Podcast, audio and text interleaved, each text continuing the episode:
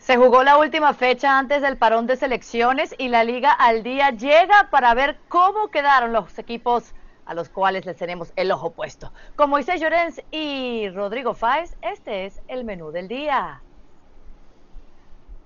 Y es que el Real Madrid manda en el derby. El Barcelona, mientras tanto, imparable en la liga. Y en los insiders, bueno, Rodrigo y Moy con información de primera mano.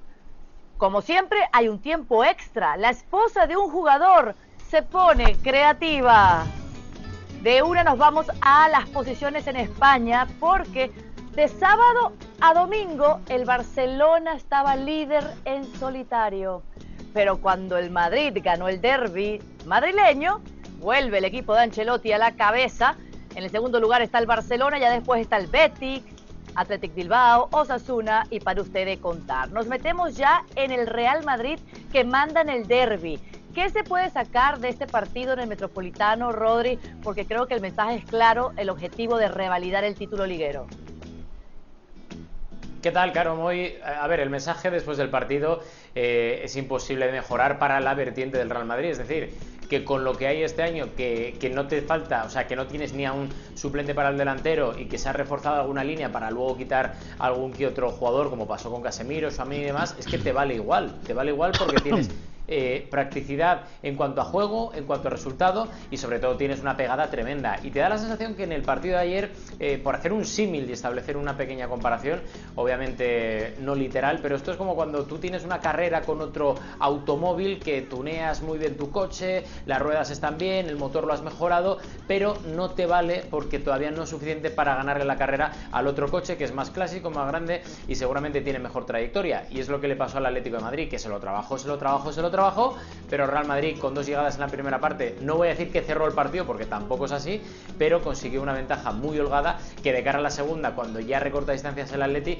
ya no quedaba tiempo suficiente y al final los tres puntos se van al Santiago. Con los goles de Rodrigo y Valverde en estos primeros 40 minutos, el Madrid por primera vez encaja un gol en la segunda parte. Si nos imaginamos, Moy, que esto fue un examen, el primer examen del Madrid esta temporada, ¿consideras que todos lo aprobaron o alguien faltó?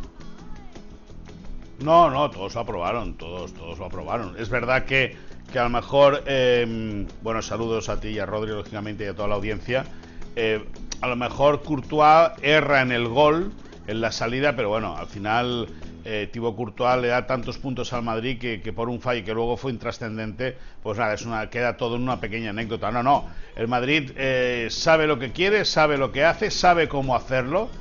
Eh, me da la impresión de que es un equipo que controla muy bien todas las situaciones dentro del partido, es decir, los mini partidos que hay dentro del gran partido, el Madrid los sabe controlar muy bien. Llega poco, o llegó muy poco a la portería de Atlético de Madrid, pero fue efectivo.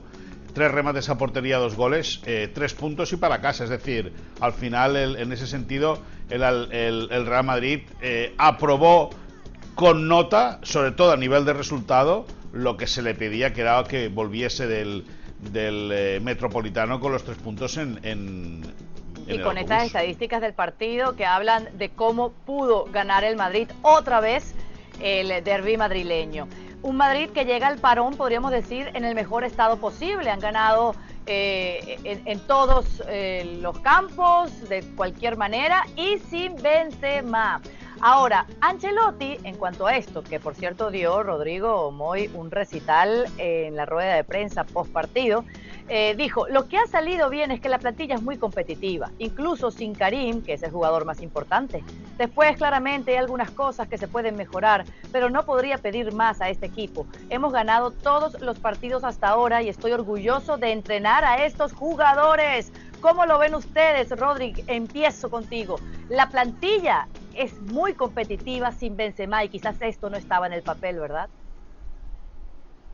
Es que nadie se esperaba que tuviera el Real Madrid esa baja primero y sobre todo esa facilidad una vez que, que Karim Benzema no estuviera disponible. Nadie se lo esperaba porque además Benzema tiene una cosa muy importante que, estoy de acuerdo con lo que dijo Ancelotti, como jugador de campo junto con Modric y quizá un pelín por encima porque al final él remata y marca muchos goles, es el jugador más importante, pero sí que es cierto que nadie esperaba que sin Benzema el Real Madrid viera puerta con tanta facilidad y seguramente nadie esperaba, salvo la gente que les conoce muy, muy, muy desde dentro, que Rodrigo diera ese paso para, para anotar, que Valverde también estuviera siendo uno de los mejores anotadores de este inicio de Liga del Real Madrid. Y al final es que son gente joven que ha dado el paso, que están siguiendo esas pautas de crecimiento a nivel futbolístico que sí que ahora mismo están siendo efectivas y que claro, es que si no está uno está otro. Y da la sensación de que cuando el Real Madrid iba a sufrir más después de todo lo que pasó a nivel milagroso en Champions, en Liga, etcétera, la temporada pasada, mucha gente decía que ya era imposible que, este tipo de jugadores diera ese paso, sobre todo con esa rapidez, mm. pero es que lo están dando y es que nadie les puede poner un pero ni un reproche, Camavinga a las segundas partes está entrando eh, más que, de titular y cada vez que sale refresca el equipo y lo, lo contagia de la alegría y de buen juego, Valverde desde el inicio es un pulmón espectacular. Si no está Kroos, si no está Modric, tiene una plantilla muy balanceada y al final es eso. Si no está Benzema, que era un poco el talón de Aquiles de este Real Madrid, pues da otro el paso como Rodrigo o como eh, Valverde y es que te Y están jugando también que yo no sé qué va a pasar cuando regrese Benzema. Todos creemos que regrese Benzema, pero ¿qué vamos a hacer con Rodrigo o Valverde? Y ahí está eh, el gran problema que tendrá Ancelotti y ojalá siga usándolos a todos porque realmente están aportando para la causa. Ahora, vi muchas caras largas en el Metropolitano. La de Diego Simeone fue una y Oblak, en cambio, alabó al Madrid, eh, Moy, dijo que el Madrid fue más. Nos vamos con la sensación de que pudimos hacer algo más, pero da igual lo que mereces o no. El resultado habla por sí mismo y hay que aceptarlo. ¿Qué le faltó al equipo del Cholo? Bueno, es que, eh, mira, esta mañana lo hablaba con Rodri en, nuestro, en nuestra habitual eh, conversación oh. matinal, para que la gente sepa que Rodrigo y yo hablamos habitualmente, casi todos, si no todos, casi todos los días.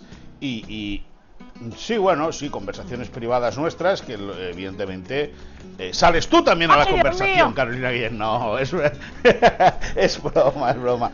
No, te digo, eh, hablando, hablando con, con Rodrigo, yo, la, la, la conclusión que saco del Atlético de Madrid es que sigo pensando que esta plantilla con este entrenador, con otro entrenador, podría jugar muchísimo mejor. O jugaría muchísimo mejor, punto número uno. Punto número dos, el cholismo o, la religión que quiso imprimir o estampar en, el ADN de los atléticos, el Cholo Simeone, se basaba en la intensidad.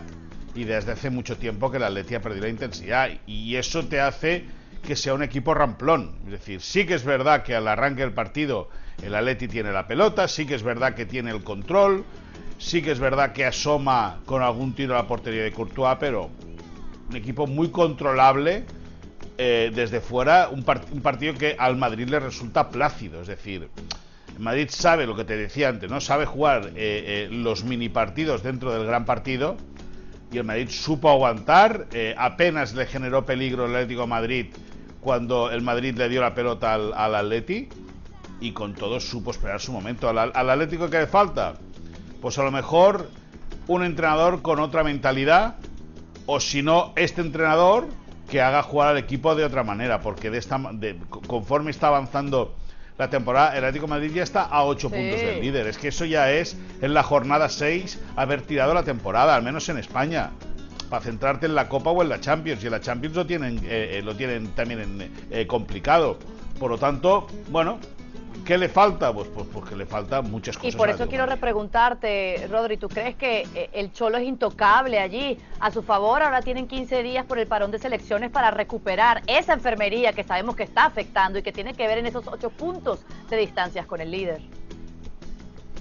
No, el Cholo es intocable en el Atlético de Madrid, Caro, y ya sé que ya sé que soy muy repetitivo, muy repetitivo, pero siempre digo lo mismo. El cholo de irse del Atlético Madrid será siempre en la, en la victoria, cuando gane o vuelva a conseguir un título. Él nunca se va a ir por la puerta de atrás, ni después de un fracaso, porque él lo que quiere es dejar al Atlético Madrid eh, en lo más alto, porque es atlético, porque además tiene ese sentimiento colchonero que pocos tienen, y sobre todo también de cara a la directiva, el Cholo Simeone supone para ellos un escudo, un escudo, porque antes del Cholo Simeone había muchas críticas, había manifestaciones cada poco contra la directiva del club y para ellos es un escudo importantísimo, más que nada porque las críticas se focalizan todas en el entrenador y ahora la gente ya no mira al palco, por lo cual es muy complicado que estos caminos se, se separen, salvo que haya algo muy importante o que sea un fracaso no esperado, porque a nivel de calidad el Atlético Madrid, por muy mal año que pueda hacer, siempre se va a quedar en la parte de arriba, clasificado para Champions, como por ejemplo ocurrió el año pasado, que al final, después de la peor temporada para mí de la era Simeone en el Atlético Madrid, el equipo quedó tercero.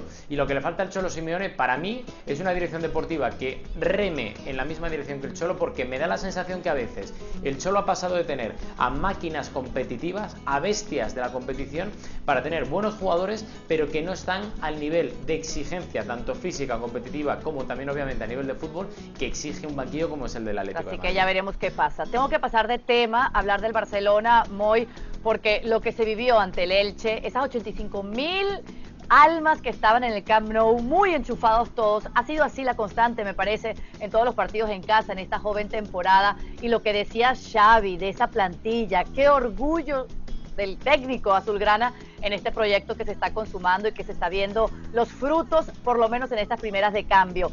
Te cuento lo que decía Xavi de este inicio tan notable el bagaje es muy positivo. Lástima del partido de Múnich y el del Rayo. Es un inicio notable.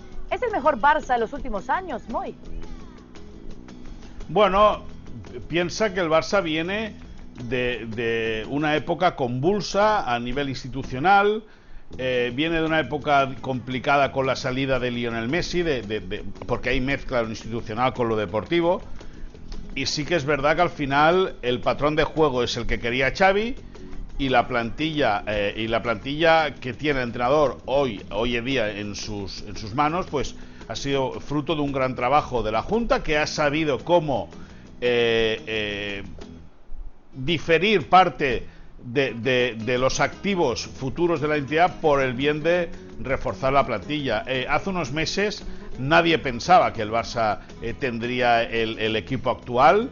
Es verdad también, y por ejemplo los compañeros de Cataluña Radio lo explicaban en la transmisión del Barça Elche el pasado domingo. Físicamente el equipo está muy bien, apenas, hay lesiones. La única lesión que ha habido es una, una, bueno, unas molestias de Sergi Roberto eh, hace unas semanas. Eh, el pasado fin de semana Ansu Fati también acabó con alguna pequeña molestia, pero al final a Xavi se le ha juntado todo. Es decir, la calidad de una plantilla eh, hambrienta de conseguir cosas importantes la intensidad del entrenador de implantar un sistema de juego que muchos jugadores de los que tiene saben adaptarse a cómo mover la pelota y luego eh, la necesidad institucional de que el Barça pueda ganar. Yo creo que es, eh, comparar un Barça con otro, con Messi o sin Messi, es imposible porque siempre con Messi es mejor Barça. Pero sí que es verdad que es un Barça eh, que, bueno, que puede llamar a ilusión, a ver hasta dónde llega también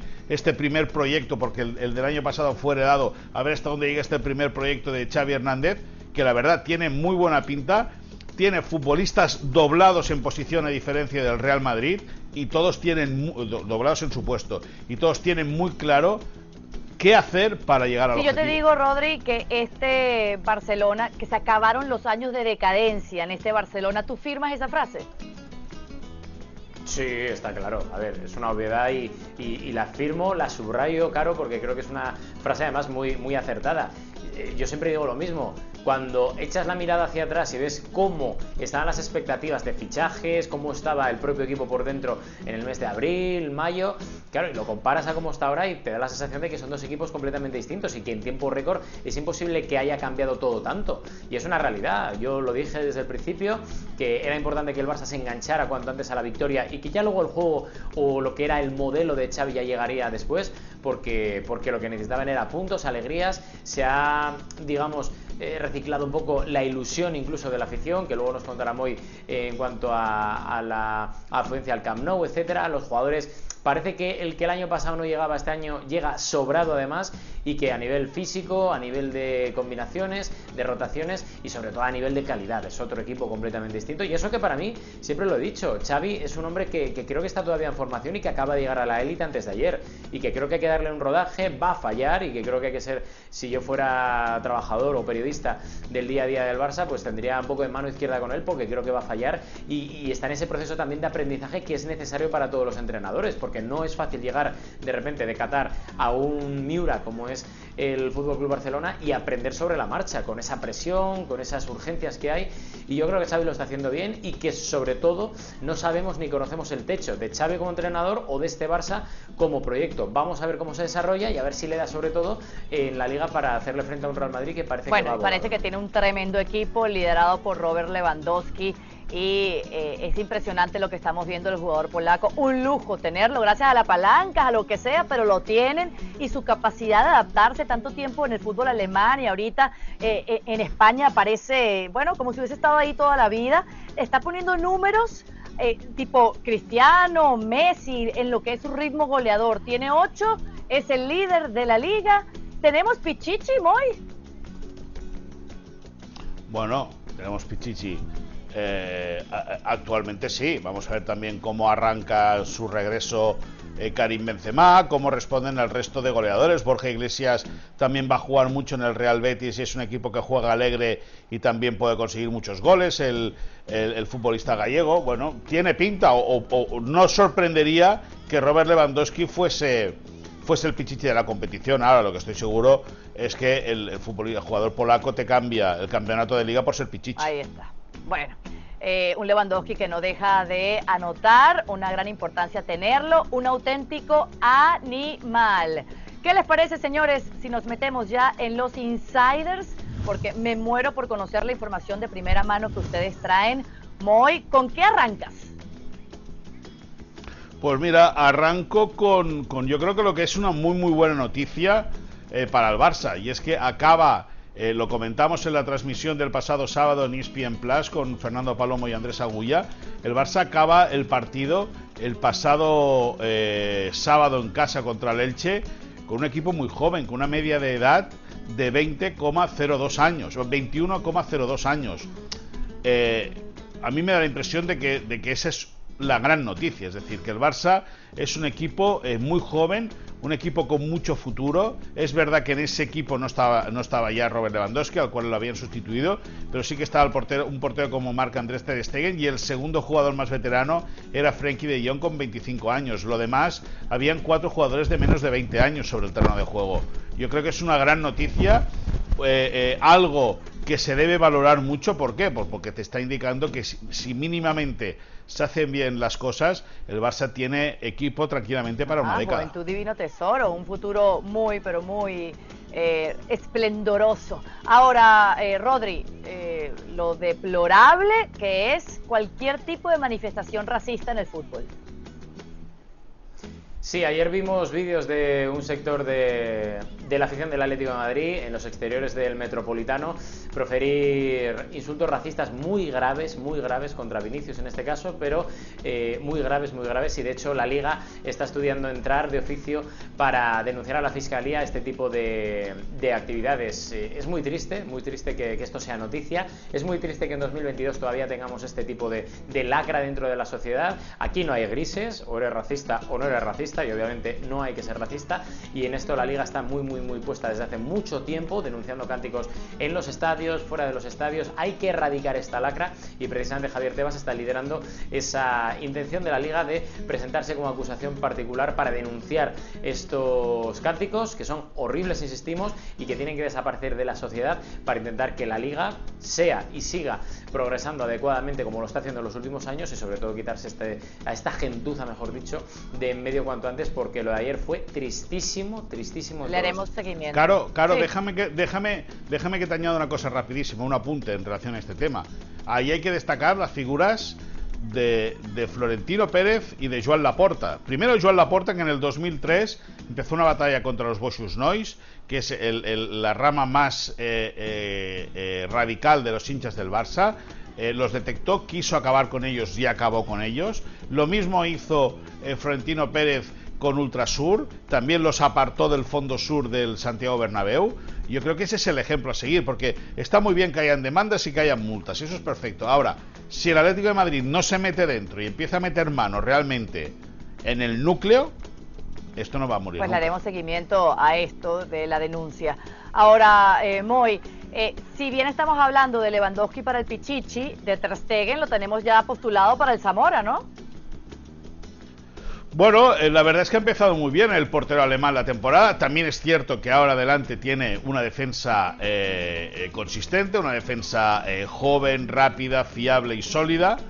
Con, con, Araujo y Eric habitualmente como centrales, pero también sumándose Koundé y eh, en un costado o también el francés en el centro y, y, Alejandro Valde en el costado izquierdo. Es decir, el Barça en ese sentido ha, ha fortalecido bien el entramado defensivo y eso lógicamente luego eh, separa o, tiene, tiene beneficios para eh, los números y las estadísticas de Marc-André Ter Stegen que, todo se ha dicho, ha hecho paradas de mérito en este arranque de temporada. Solo un gol encajado en seis partidos, 13 paradas las del portero alemán, por lo tanto, eh, ha recuperado solvencia Marc-André Ter Stegen. También es verdad que en las últimas temporadas tuvo problemas en las rodillas, fue operado de ellas para, para eh, poder subsanar, pudo descansar bien el pasado verano y el Barça ahora está ganando eh, rédito y crédito con el portero alemán Juan Ramón de la Fuente, José Ramón de la Fuente, perdón, el entrenador de porteros está convencido de que tiene una terna de porteros con eh, Ter Stegen, con Iñaki Peña y con Arnau Tenas, eh, que son de lo más solvente que hay en el mercado español a día de hoy. Bueno, y en ese sentido, eh, el Barça sale ganando con la recuperación de confianza y la efectividad en sus intervenciones por parte de ¿Ustedes se imaginan que del Barça salga el Pichichi y el mejor portero de toda la liga? ¿Quién los aguanta a los culés? Ahora, Rodi, yo pensé que el derby madrileño iba a ser el derby de Vinicius pero terminó siendo el derby de Valverde y de Rodrigo. Bueno, aún así, fíjate que, que Vinicius bailó. Ese es el titular, ¿no? Demasiado para mi gusto. Español. Bueno, pero bailó, bailó que era lo importante y por eso precisamente nosotros que hemos estado hablando con el entorno del Real Madrid durante toda la mañana, la gente que tenemos muy cerca de Vinicius nos, nos dijo que lo de ayer para Vinicius era una reivindicación personal. Primero, ya no solo a nivel de juego, porque no hizo su mejor partido, no marcó gol, pero ya solo viendo la carrera y la jugada que hace en el segundo, al final Valverde es el que tiene como quien dice que empujar a la red, pero la jugada es de él. Eh, y eso él lo tomó, después de todo el hype, todo el ruido mediático de la semana pasada, lo tomó como una pequeña victoria personal, para reivindicarse a nivel deportivo, sobre todo para reivindicar su estilo de vida, su forma de celebrar los goles y para él eso era algo muy, muy, muy importante. Él estaba tranquilo, estaba calmado, afrontó el derby como él creía que lo tenía que afrontar, con esa eh, preparación a nivel deportivo, pero que explotó, digamos, en el buen sentido cuando, cuando él bailó, cuando él celebró con Rodrigo primero, luego con, con Valverde, pero sobre todo con su compatriota Rodrigo, porque para él era más que una victoria, era una victoria personal, pero también simbólica, para decir, aquí nosotros somos de esta manera y que nadie se intente entrometer en la forma de celebrar las alegrías. Qué bueno saber la otra parte de la historia. Ahora, eh, me llama mucho la atención que el Barça no ha enfrentado en casa ni siquiera los primeros 10 clasificados de la liga. Y ese estadio no cabe un alma. Háblame de cómo están enchufados, Moy, los, los hinchas culés. Bueno, los hinchas y los turistas que vienen a Barcelona, que son los que acaban de darle forma a, que, a que las gradas del Camp Nou estén llenas. Lógicamente puedes imaginarte eh, cómo están dentro del club con estas entradas a nivel de, público que está teniendo el Camp Nou. El, pasado sábado, 85.073 personas en, el estadio. Eh, el año pasado, para que te hagas la idea, en un momento delicado del Barça en el cual recibió al Elche, creo que llegaron 42.000 personas, es decir, menos de la mitad. Eh, cómo ha cambiado de, un año a otro, ¿no? Y eso es fuente de ingreso lógica para, la institución, más allá del tema futbolístico que lógicamente se entiende por, por el refuerzo de que, que el esfuerzo por los refuerzos que se han hecho este verano, pero al fin y al cabo la institución, los, los, que, los que gestionan todo el tema del merchandising, todo el tema del ticketing, están felices porque el Barça vuelve a enganchar, el turista quiere ver al Barça cuando llega a Barcelona, el socio del club quiere estar presente con, con, sus jugadores y al final eso es llenar las gradas, es sinónimo de alegría para el equipo, para la afición y dinero fresco para y la los partidos han sido contra, si no me equivoco, Rayo, Valladolid, el Victoria Pilsen, el Elche sí. y 85 mil almas. Qué, sí, qué buen augurio para cuando se ponga bueno. Mira, eh, los partidos importantes de la temporada que acaba de comenzar. Vamos con uh, Antoine Grisman, querido Rodri, porque yo ya pierdo la cuenta. Eh, entiendo que este fue el primer partido que inicia.